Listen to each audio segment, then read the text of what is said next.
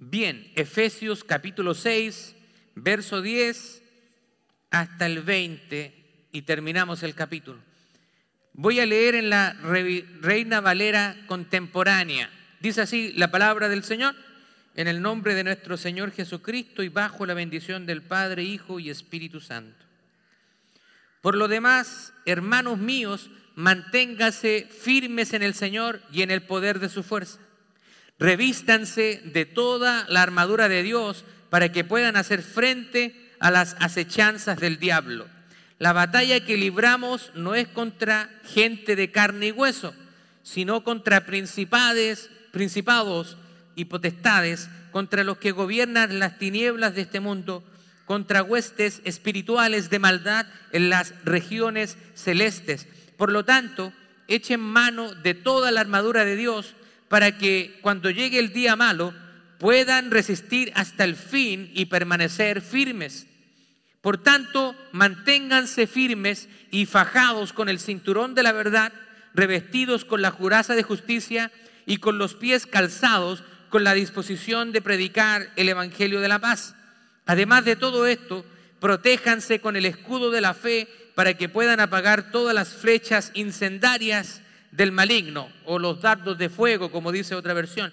Cúbranse con el casco de la salvación y esgriman la espada del Espíritu, que es la palabra de Dios. Oren en todo tiempo con toda oración y súplica en el Espíritu y manténganse atentos siempre orando por todos los santos.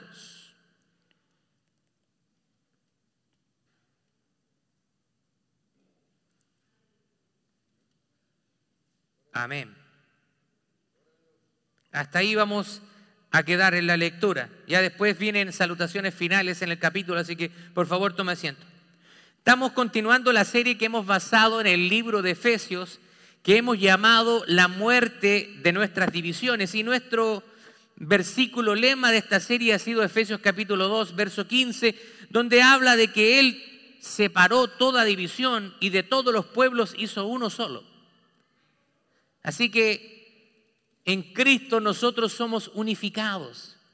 Ya sea que usted sea puertorriqueño, chileno, hondureño, mexicano, salvadoreño, peruano, todos en Cristo somos uno solo. Nuestra ciudadanía está en los cielos. Quiero comenzar contándole una historia verídica el título de este sermón lleva, se llama En medio de una guerra. En medio de una guerra. Así que déjeme contarle una historia real. Era un domingo, un día muy soleado, maravilloso para hacer un picnic. Esto pensaron todos los habitantes de Washington, D.C. Así que cientos de personas prepararon sus canastas y se alistaron para ir al campo. Lo que fue extremadamente inusual ese domingo en la tarde era el lugar donde todos tenían la intención de sentarse para almorzar. Para no creerlo, se planeó hacer este picnic cerca de un campo de batalla. La fecha fue el 21 de julio de 1861 y hoy conocemos esa batalla como la primera batalla de Bull Run. La gente de Washington se montó en sus caballos y en sus carros y hasta el pueblo de Manassas para ver cómo los soldados de la Unión ponían fin a lo que consideraban una pequeña rebelión. De hecho, desplegaron sus mantas, comieron sus sándwiches y se prepararon para celebrar la victoria a distancia. ¿Se puede imaginar ese escenario? Gente mirando un campo de batalla y haciendo un picnic celebrando lo que estaba aconteciendo. Un reportero de un diario de Londres estaba allí y escribió lo siguiente. Los espectadores estaban todos emocionados y una dama estaba utilizando unos binoculares de teatro. Ella estaba eufórica escuchando una descarga de cañón eventualmente muy fuerte y ella dijo, oh, qué espléndido. No pasó mucho tiempo hasta que la realidad se apoderó de la situación. con el sonido del combate y comenzar a ver la sangre, el grito de los soldados heridos, la gente pronto se dio cuenta que esto no era un picnic. Los padres agarraron a sus hijos, los maridos llamaron a las esposas y saltaron a sus carros y a sus caballos. Un reportero señaló que quedaron atrapados en una estampida de soldados de la Unión en retirada. De hecho, un espectador que era un congresista de Nueva York fue capturado por los soldados confederados y lo tuvieron prisionero por casi seis meses y esa fue la última vez que los espectadores llevaron canastas de picnic a un campo de batalla. ¿Le parece que la historia es un poco extraña? Personas haciendo un picnic en medio de un campo de batalla. Pero si usted lo googlea y usted puede buscar en la internet, se va a dar cuenta que esta es una historia real. Esto realmente sucedió. Pero lo que me llama la atención de esta historia es cómo podemos conectarla al tema que vamos a hablar el día de hoy, porque es posible que la iglesia promedio y el cristiano promedio esté cometiendo ese mismo error, aceptando una idea falsa, una idea errónea de que el cristianismo es más como un picnic que un campo de batalla. El apóstol Pablo está advirtiendo a los habitantes de Éfeso que estaban en una batalla. Y el día de hoy yo también quiero tomar la actitud del apóstol Pablo y advertirle a usted de que estamos en una batalla, estamos en una guerra. Esto no es un picnic y no podemos estar en el campo de batalla pensando en que nada nos va a suceder si no somos conscientes que debemos vestirnos para la guerra. O sea, por lo mismo, como cristianos necesitamos equiparnos y ponernos toda la armadura de Dios. La iglesia está en guerra contra el reino de las tinieblas. Así que Pablo termina la epístola a los Efesios dando una espectacular instrucción militar. ¿Sabe que la Biblia dice que el diablo ha venido a matar, a destruir y a robar? Y nuestra lucha, como dice el apóstol Pablo, no es contra las personas, no es contra sangre ni carne, sino contra principados, contra potestades, contra seres espirituales de maldad en las regiones celestiales. Estos seres espirituales o demonios utilizan a las personas. Así que nuestra lucha no es contra las personas, sino que nuestra lucha es contra esas huestes espirituales de maldad. Y ellos vienen a destruir. Ellos no van a tener compasión ni misericordia de ti. Ellos vienen por tu vida. Ellos vienen por tu matrimonio. Ellos vienen por tus hijos. Ellos vienen por tu familia. El diablo no tiene compasión, él quiere verte destruido. Quiere verte espiritualmente seco, muerto espiritualmente. Él quiere alejarte de todo lo que es la comunión con los santos. Quiere alejarte de la iglesia. Quiere alejarte de tu esposo. Va a poner tentaciones en el trabajo, en los lugares donde tú habitas va a traer pensamientos. Hay dardos de fuego del maligno que entran en tu mente. Y si tú no estás vestido con la armadura de Dios, esos dardos van a encenderse en ti. Así que no menosprecies el poder del enemigo. El enemigo es sutil. El enemigo, usted se lo imagina como en la película esa de Hollywood, el exorcista y la mujer dando la cabeza vuelta, porque nos gusta la farándula. Ese tipo, ese tipo de espectáculo en nuestra mente es cuando solamente se manifiesta el enemigo. El enemigo tiene muchas estrategias y diferentes estrategias. Por alguna razón actúa de diferente manera en diferentes partes del mundo. Cuando me encontraba viviendo en la ciudad de Rancagua,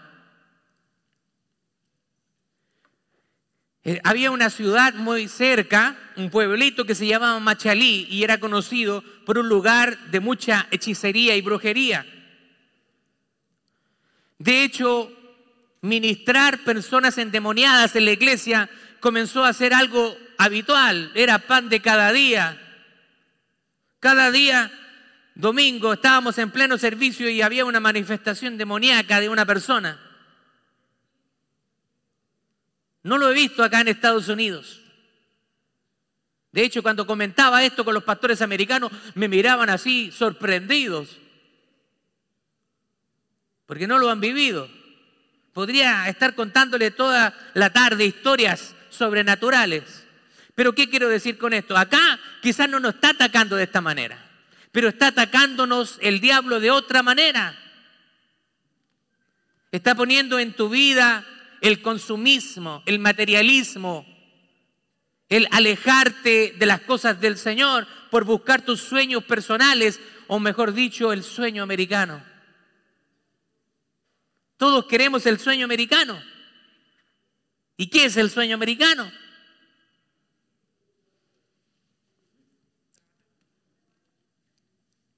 Bueno, para esta guerra en la que nos encontramos, tenemos que hacernos las siguientes consideraciones. Primero, ¿quién es el enemigo? ¿Quién es el enemigo? Versículo 12. Dice que no son las personas. No es carne ni sangre, como dice una versión, sino potestades. Los dominadores de este mundo de tinieblas, huestes espirituales de maldad. Todas estas potestades, todos estos demonios salidos directamente del infierno y todos los gobernantes de las tinieblas de este mundo están sirviendo al diablo. Están en oposición al reino de Dios.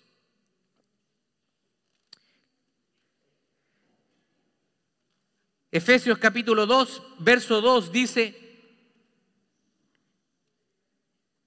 en los cuales anduvisteis en otro tiempo, siguiendo la corriente de este mundo, conforme al príncipe de la potestad del aire. ¿Quién es ese? Satanás, el diablo, el espíritu que ahora opera en los hijos de desobediencia. Así que acá es bueno hacer una aclaración.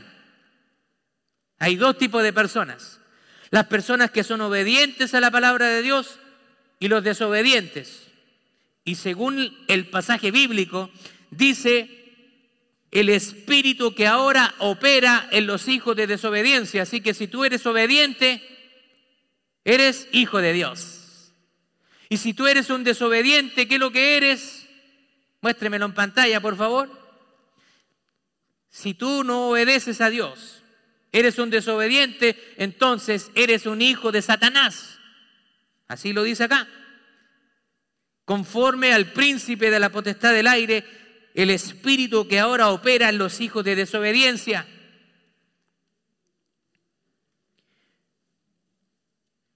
Así que la Biblia hace esa distinción de personas. Nuestro conflicto no es con las personas sino que es con estos seres espirituales que usan a las personas para avanzar la maldad en el mundo, aunque en última instancia las personas son responsables. ¿Se entiende?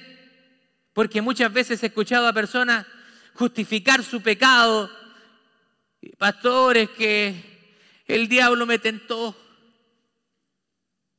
es que el diablo me mandó esos pensamientos, pastor, y entonces yo no me pude controlar. El diablo me usó y caí en pecado. Tú tienes la decisión final. El diablo te va a poner pensamientos, te va a poner la tentación ahí, pero finalmente la decisión es tuya. Así que eres responsable. No puedes andar compando al diablo. Por supuesto que Él es nuestro enemigo, Él nos va a poner en situaciones, pero por eso que tú tienes que revestirte de toda la armadura de Dios en el poder del Espíritu Santo. Gloria a Dios.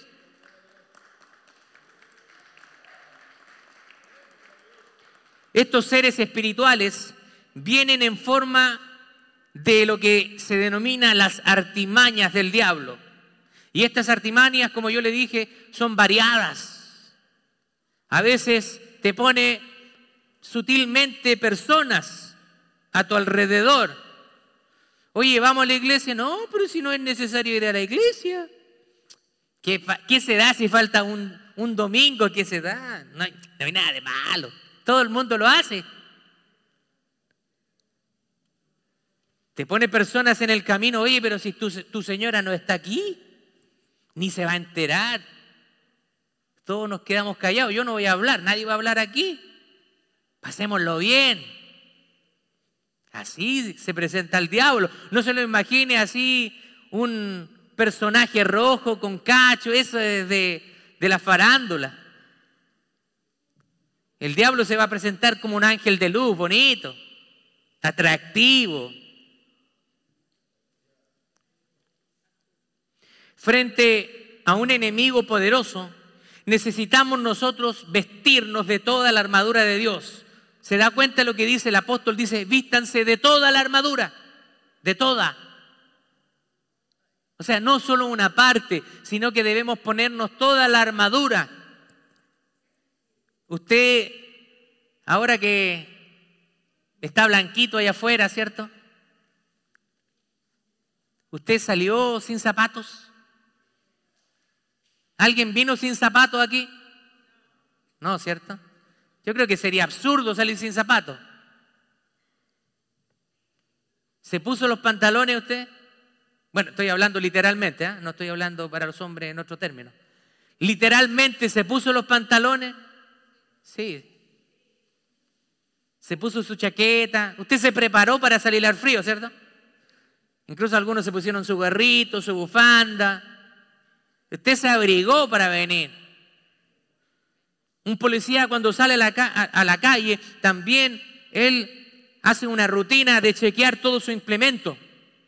Un policía afuera, imagínese sin su arma de servicio. Sería absurdo. Incluso podría tener muchos problemas si pierde su arma de servicio. Así que como nosotros como cristianos, el apóstol Pablo de la misma manera dice que tenemos que ponernos toda la armadura, no solo una parte. Así que vamos a ver lo que necesitamos, la armadura.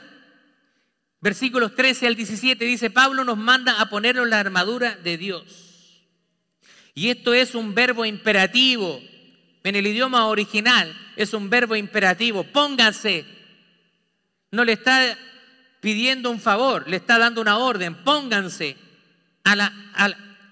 analambano es el verbo en el idioma original que significa una orden. Lo que significa que nosotros debemos fortificarnos contra los poderes del mal mediante aquellas virtudes por las que el Hijo de Dios pudo resistir las tentaciones del diablo. ¿Se acuerda el pasaje cuando Satanás tentó a nuestro Señor Jesucristo? ¿Qué estaba haciendo él? Estaba preparándose espiritualmente, estaba orando, estaba ayunando, estaba en ayuna, estaba en el desierto. Y además él conocía el poder de la palabra, así que él le cita la palabra a Satanás. Colosenses capítulo 2, verso 15 dice, y despojando a los principados y a las potestades, los exhibió públicamente, triunfando sobre ellos en la cruz. Y lo, lo dio por sobre todas las cosas a su iglesia. Así que nosotros en Cristo Jesús somos más que vencedores. Pero para ser vencedores tenemos que ser obedientes. O si no vamos a, vamos a perder. El diablo nos va a ganar las batallas. Usted tiene que ser obediente a la palabra del Señor. Usted tiene que someterse a la palabra del Señor, como dice Santiago. Muchas personas les gusta manipular los versículos a su antojo y dice, resistid al diablo y él va a huir de nosotros. Así que hay que resistir al diablo, resistirlo. y empiezan ahí a hacer una guerra espiritual con el diablo, pero se saltan la primera parte del versículo, que es lo más importante. Sométanse a Dios, resistan al diablo y él huirá de ustedes. Así que si usted no se está sometiendo a Dios, usted no va a poder escapar del diablo. Usted va a caer en las manos del diablo. Por eso que hay muchos cristianos que pierden la batalla porque no se someten a Dios, andan en desobediencia y caen, porque no están revestidos del poder del Espíritu. Esta armadura consiste en seis piezas, seis piezas de esta armadura. El primero es el cinturón de la verdad, cinturón de la verdad. ¿Y quién es la verdad? Cristo es la verdad. Jesucristo dijo, yo soy el camino, yo soy la verdad y la vida. Así que Cristo es la verdad. Hay gente que hoy en día le va a decir, pero la verdad no existe. Hay verdades relativas, no hay una verdad absoluta. Entonces van a decir, pero ¿por qué tú tienes la razón y yo tengo que estar equivocado? Es tu opinión contra la mía. Pero cuando nosotros tenemos la palabra de Dios, nuestra respuesta debe ser, mío, yo no tengo opinión, sino que yo estoy fundamentado en la verdad absoluta, que es la palabra de Dios. Así que debemos vestirnos con el cinturón de la verdad. El cinturón era algo que afirmaba la vestimenta de un soldado romano. No sé si estamos viendo la, pantalla ahí. Muéstreme la, imagen del soldado. El cinturón afirmaba la vestimenta del soldado. Así que, varones, que no nos olvide los cinturones o si no se nos van a caer los pantalones. ¿Se le ha olvidado alguna vez el cinturón? A mí me pasó. A mí me pasó una vez que salí apurado y, uno inconscientemente se subía a los pantalones y después me di cuenta, me falta el cinturón. Por eso se me andaban cayendo los pantalones.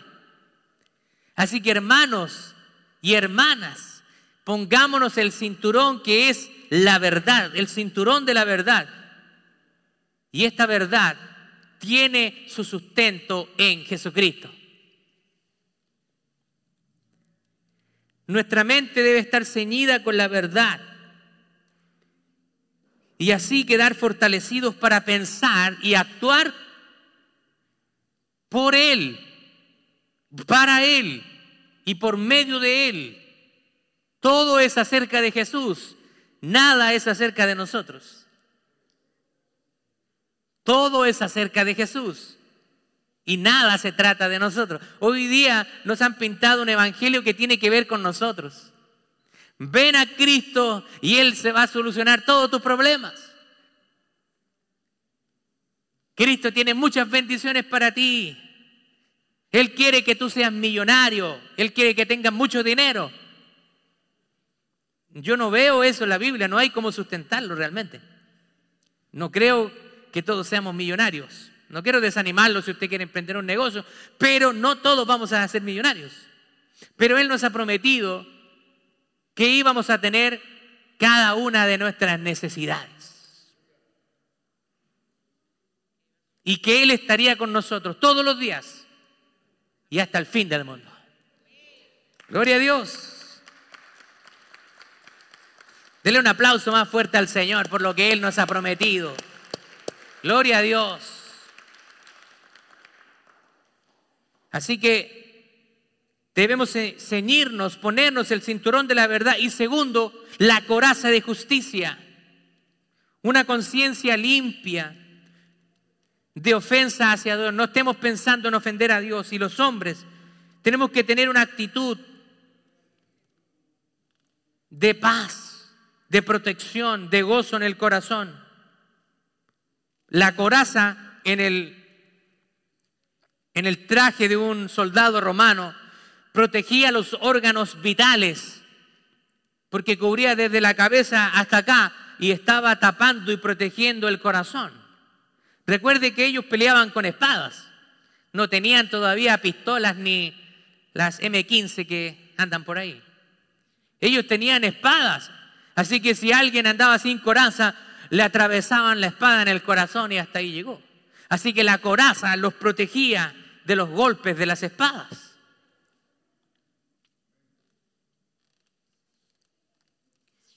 Proverbios capítulo 4, verso 23 en la nueva traducción viviente dice así, sobre todas las cosas, cuida tu corazón, porque éste determina el rumbo de tu vida. Así que póngase la coraza de justicia y proteja su corazón. Porque donde esté tu corazón, ahí también va a estar tu tesoro. ¿Dónde está tu corazón? ¿En qué estás poniéndole ganas? O como dicen mis hermanos mexicanos, ¿dónde le estás echando ganas? Porque cuando tenemos ganas de hacer algo, le ponemos corazón. ¿Le estamos poniendo corazón a las cosas del Señor? ¿Le estamos echándole ganas a las cosas del Señor? ¿O las cosas del Señor para nosotros tienen un segundo, tercer y cuarto lugar? Eso te lo dejo como homework. Vamos a la tercera pieza de la armadura que es el calzado del Evangelio. Como soldados de Cristo nosotros debemos usar el calzado con toda la disposición de predicar el Evangelio de la paz. Cuando nosotros hemos recibido el mensaje, eso nos pone en una situación donde tenemos que compartir el mensaje. Un buen soldado se viste del calzado del Evangelio y está siempre listo para predicar el Evangelio a cualquier persona que necesite escuchar acerca de la salvación en Cristo Jesús. Isaías capítulo 52, verso 7 dice, cuán hermosos son los montes de los pies del que traen las alegres nuevas, que anuncian la paz. Cuán hermosos son los pies de los que anuncian la paz, las buenas nuevas. El cuarto elemento es el escudo de la fe. El escudo era algo bien pesado y que cuando los soldados se ponían en esta posición, los cubría completamente su cuerpo. Así que el escudo es necesario. Es necesario tener fe. La palabra del Señor dice, el que se acerca a Dios tiene que tener fe. Exacto. Sin fe es imposible agradar a Dios. Tenemos que ser personas de fe. Pero esa fe verdadera,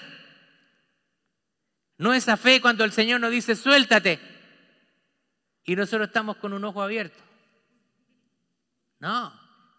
El Señor quiere esa confianza en que si el Señor nos dice suéltate y estamos con los ojos cerrados, confiamos plenamente en Él porque Él tiene el poder.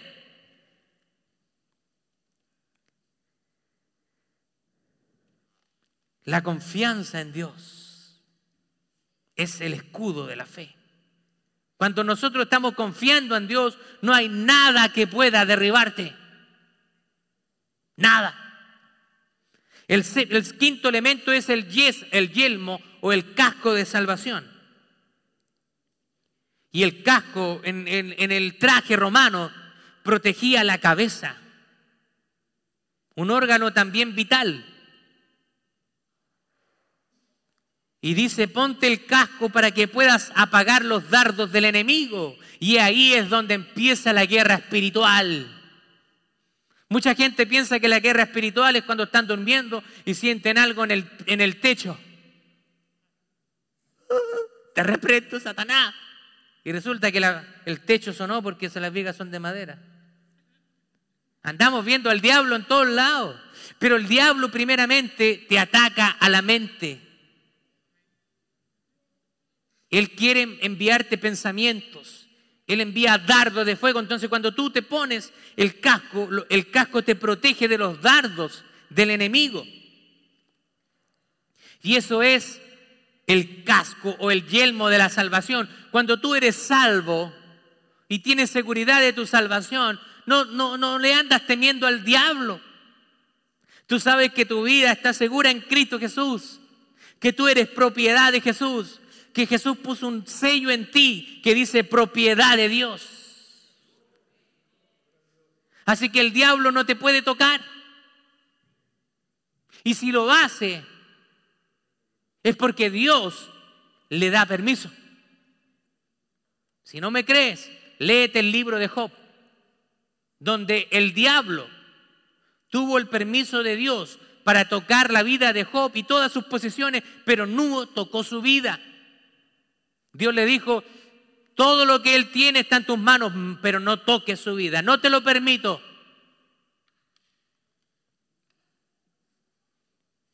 Así que usted no le anda arrebatando cosas al diablo. sino pídale al Señor. Si algo ha perdido, pídale al Señor que se lo devuelva. El Señor puede restaurar vidas, puede restaurar matrimonios, puede restaurar relaciones madre-hijo, hermanos.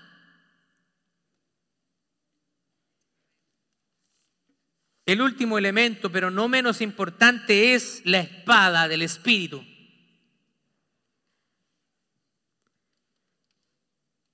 La espada del Espíritu. ¿Y la espada del Espíritu qué es lo que es? La palabra de Dios. No es nuestros pensamientos, no son nuestras opiniones, que lo que es la palabra de Dios. Así que aquí sus opiniones y las mías aquí no importan. Porque nosotros vamos a, diferir en opiniones, pero no podemos diferir en lo que dice la palabra de Dios porque tenemos que aceptarla completamente.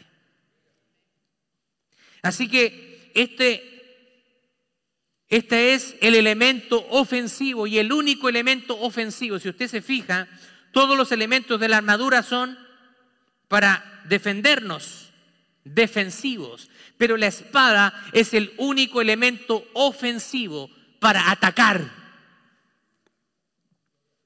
Así que usted tiene que estar pasando tiempo alimentándose de la espada de la palabra de Dios.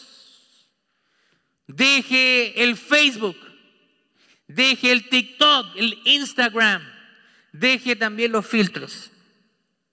Eso, eso me salió. Queremos reconocerlo, hermano, hermana, cuando venga para acá. Acéptese. Muchos hoy en día ni siquiera leen la Biblia. Se conforman con escuchar el sermón del día domingo, pero esto no es suficiente. Si usted no está leyendo su Biblia y no está pasando tiempo a diario con el Señor, no me mienta diciendo que Dios es prioridad en su vida, porque no lo es. Así que termine de excusarse. No, pastor, si para mí Dios es mi prioridad en mi vida. ¿Qué pasaje leyó el día de hoy? ¿Qué leyó ayer? ¿Qué ha leído durante esta semana?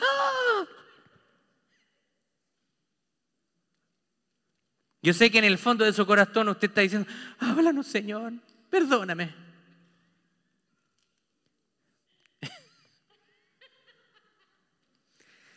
Nos parece gracioso.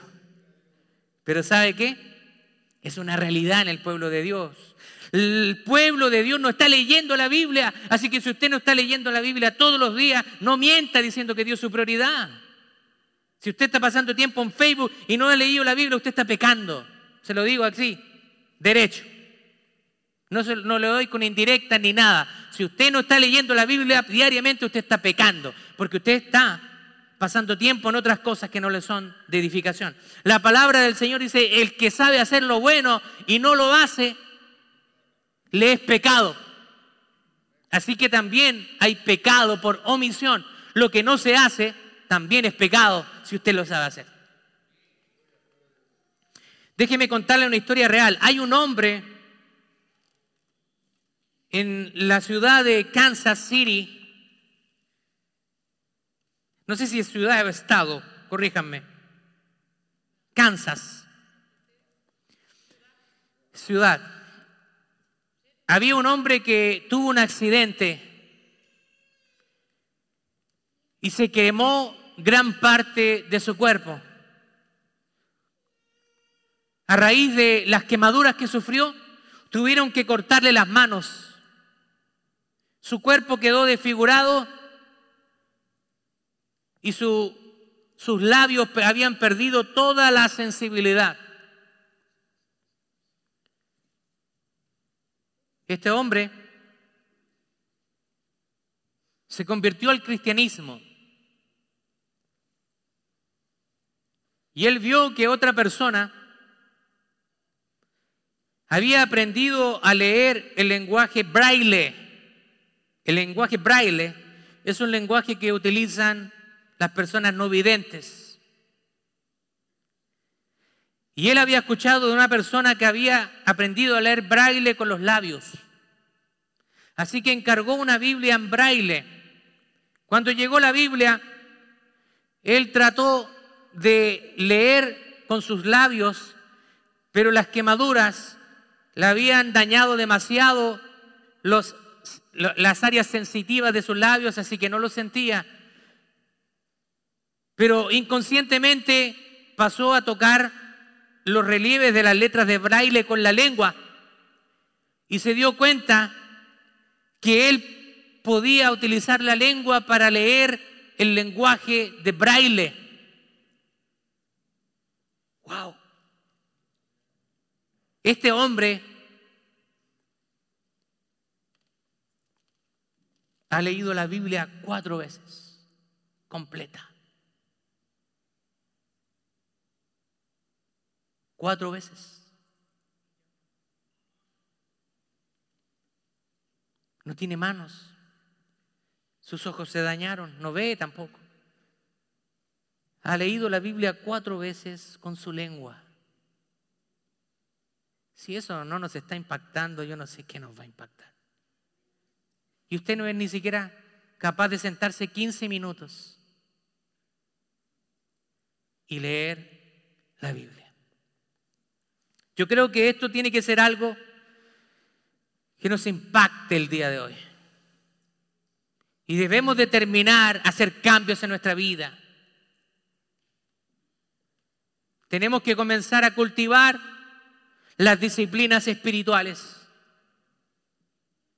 Estaba dictando una clase el día sábado, estoy haciendo clases para algunos estudiantes de Chile, Perú y Colombia, y la clase se llama Formación Espiritual. Y en esa clase me impactó lo que me dijo un alumno. Me dijo, estábamos hablando acerca de las disciplinas espirituales y estábamos viendo que Pasar tiempo con la palabra es una disciplina espiritual que debemos cultivar y practicar. Y este estudiante me dijo, pastor, si nosotros no estamos pasando todos los días tiempo con la Biblia y leyendo la palabra de Dios, Dios no es nuestra prioridad en nuestra vida. Digamos lo que digamos. Nos gusta excusarnos, dijo. Pero si nosotros no estamos leyendo la Biblia todos los días, Dios no es nuestra prioridad. Porque una cosa es lo que se dice y otra es lo que se hace. En mi país hay un dicho que dice, del dicho al hecho hay un gran trecho. Significa que usted puede decir muchas cosas, pero finalmente sus actos van a delatar lo que realmente está sucediendo en su vida. Por último, ahora que hemos visto cada uno de los elementos de la armadura de Dios, Ahora veamos la lucha y cuál debe ser nuestra actitud. Dice que debemos estar firmes. Versículo 10, hermanos míos, manténganse firmes en quién? En el Señor.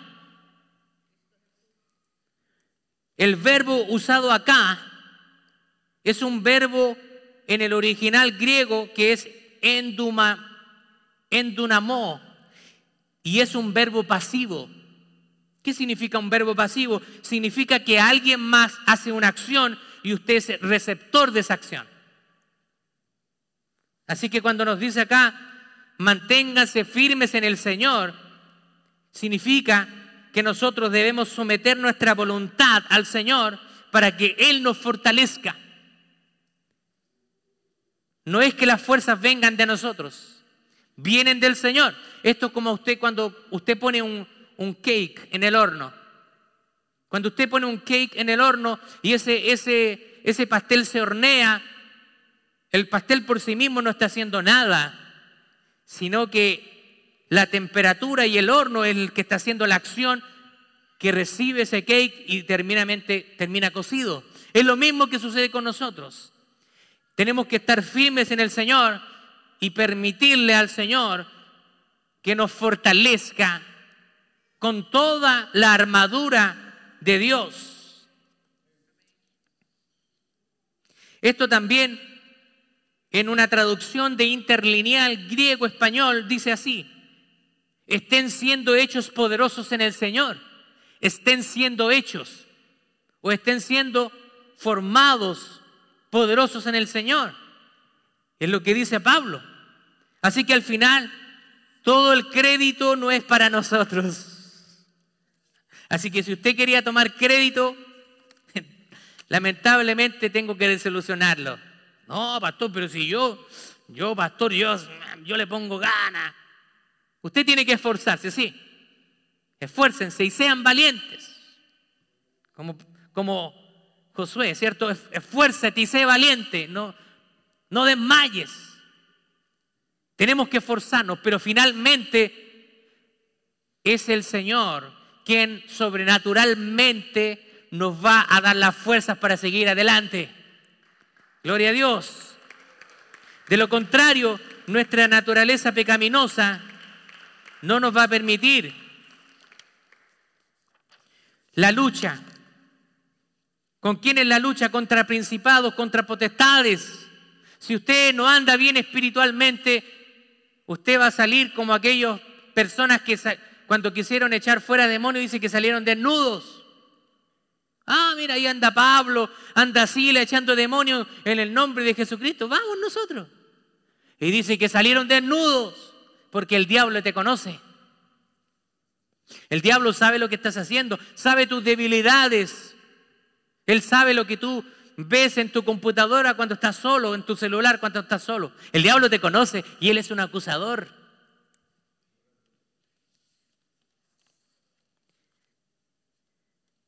Oración y vigilancia. Tenemos que estar vigilantes en el Señor. Vigilantes. En oración. Atentos Si usted no anda en el Espíritu, si usted no anda en el Espíritu, usted va a caer.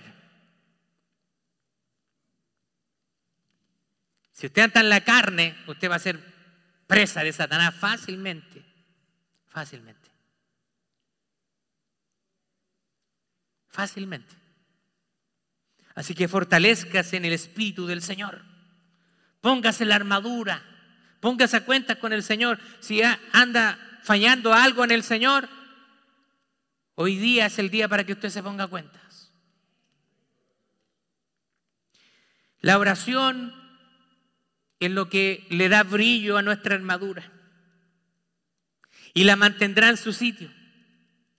Una armadura guardada no nos va a salvar en el día de la batalla, sino que debemos usarla un corazón en oración y unos ojos vigilantes nunca van a ser tomados por sorpresa por el reino de las tinieblas. Daniel oraba tres veces al día. Y a pesar de la trampa cuidadosa que le pusieron sus enemigos, el Señor lo sacó triunfante. Esta victoria es la que vence al mundo.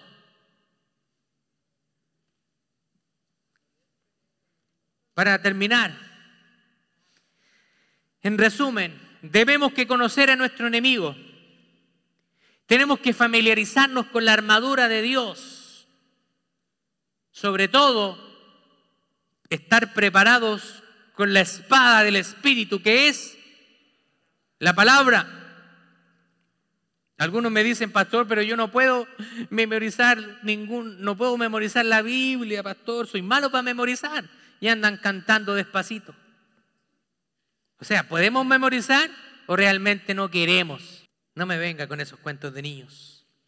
Así que debemos familiarizarnos con la armadura y el tipo de lucha. Y eso es clave para no morir en la guerra. Un soldado que no esté vestido para la guerra va a morir. Y esa muerte es una muerte espiritual. El diablo lo puede a usted destruir. El objetivo final de las batallas radica en el fondo de las instrucciones. Ganar la victoria con Cristo, a través de Cristo y para la gloria de su nombre. Gloria a Dios.